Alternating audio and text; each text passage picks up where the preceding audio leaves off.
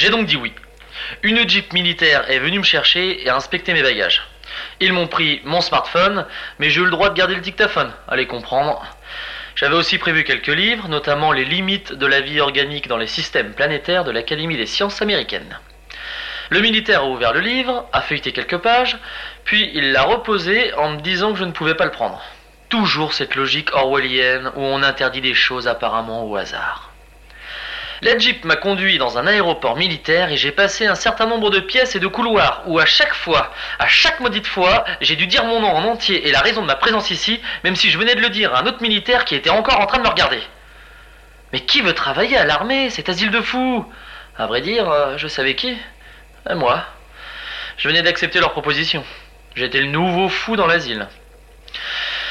Je suis entré dans un immense avion couleur sable, bruyant comme l'enfer et tout aussi inconfortable.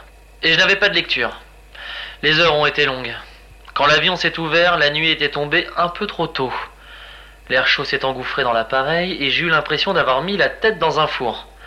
Il faisait très très chaud. J'ai été sonné par la chaleur, j'ai vu quelques palmiers dans la nuit et j'ai pu entendre des grillons spécifiques du désert. On m'a traîné en état de choc vers un hélico tout aussi gros, on m'a sanglé. Dans mon hébétitude, j'ai vu un large plan d'eau qui miroitait sous les étoiles. Il y avait aussi des détonations sourdes.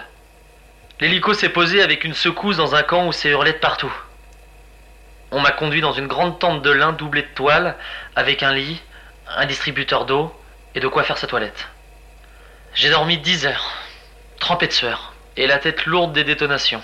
J'avais l'impression d'avoir de la fièvre. Je commence à m'habituer. Avec le temps, le plus dur c'est l'ennui. Je ne fais strictement rien. Je n'ai pas le droit de sortir de ma tente. Cela ne veut pas dire que je ne sais rien de ce qui se passe ici. Voici ce que je sais.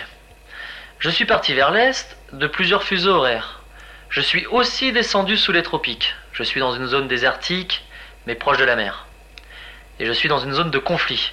Je ne suis pas très au courant des guerres, mais je dirais Érythrée, Somalie, Iran, Irak, Pakistan, éventuellement Djibouti.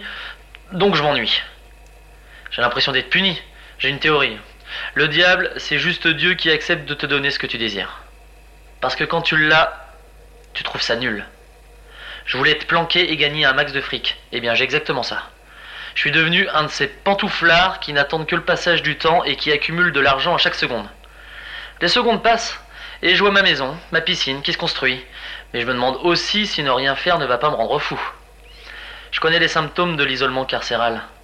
Désespoir, confusion mentale, trouble de la vision dû au fait de ne jamais pouvoir voir plus loin que les murs, perte de poids, pensée parasite, anxiété, insomnie, dépression, hypertension, paranoïa, psychose, automutilation, suicide. Adieu merci. J'en étais pas encore à désespoir. N'en pouvant plus, j'ai tenté de négocier avec le militaire qui gardait ma cellule, quelqu'un qui avait pour consigne de ne pas communiquer avec moi. Comme j'ai fait du raffut, un autre militaire est venu, plus vieux, plus accommodant. Dans ses yeux, il y avait une espièglerie qui me disait qu'il était content de m'en faire baver un peu. Et ça m'a rassuré. Ok pour le bisutage, si ça ne dure pas. Il m'a proposé de me faire livrer une liste de livres pour me calmer. J'ai demandé à ces idiots de me ramener les livres que j'avais laissés chez moi. Une dizaine de bouquins sur la biochimie hypothétique. Également, en tant qu'à faire le dernier numéro de Nature Review Molecular Cell Biology. Emporté par mon élan, j'ai demandé des feuilles à quadrillage hexagonales pour bosser de la chimie orga, un tableau noir, une machine à écrire. Oui, mécanique, messieurs. Comme ça, aucun hacker chinois ne viendra voler les précieux secrets de votre tante merdique. J'ai aussi ajouté un livre. Cela ne me ressemble pas, mais l'isolement m'a un peu secoué. Un peu avant de partir, j'étais au self de l'université et à la table, j'avais mes collègues habituels, mais aussi une certaine Emma qui venait d'intégrer l'équipe. Pas du tout en biochimie, hein, son truc c'était la linguistique. Elle m'a fait, disons, euh, bonne impression. Elle est brillante, c'est sûr. Il y a une bonne biochimie entre nous, d'une certaine façon. Ces derniers temps, quand je construisais ma piscine avec les secondes qui passent, je me disais que je verrais bien une Emma en train d'y nager. Dans notre longue discussion, Emma m'a fortement invité à lire de la fiction. Et vous savez déjà combien je trouve que la fiction est bien moins intéressante, par exemple, que la densité de bismuth. Elle m'a invité à donner sa chance à un livre. L'épopée de Gilgamesh, la première œuvre de fiction de l'histoire de l'humanité. Il y avait, selon elle, des vérités scientifiques tout à fait étonnantes dans cet ouvrage.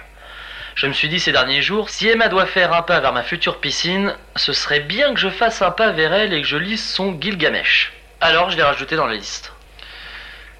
Ah Et j'avais un plan secret. En effet, caché dans ma liste, j'avais glissé l'air de rien une loupe et un manuel de botanique tropicale.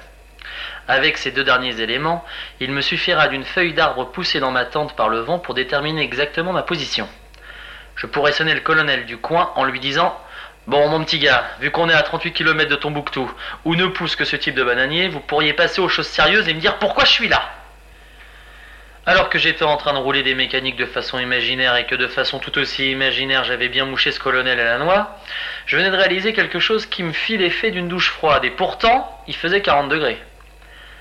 Peut-être que cet isolement était un test. Peut-être étais-je encore dans les processus de recrutement. Mais pour quelle mission?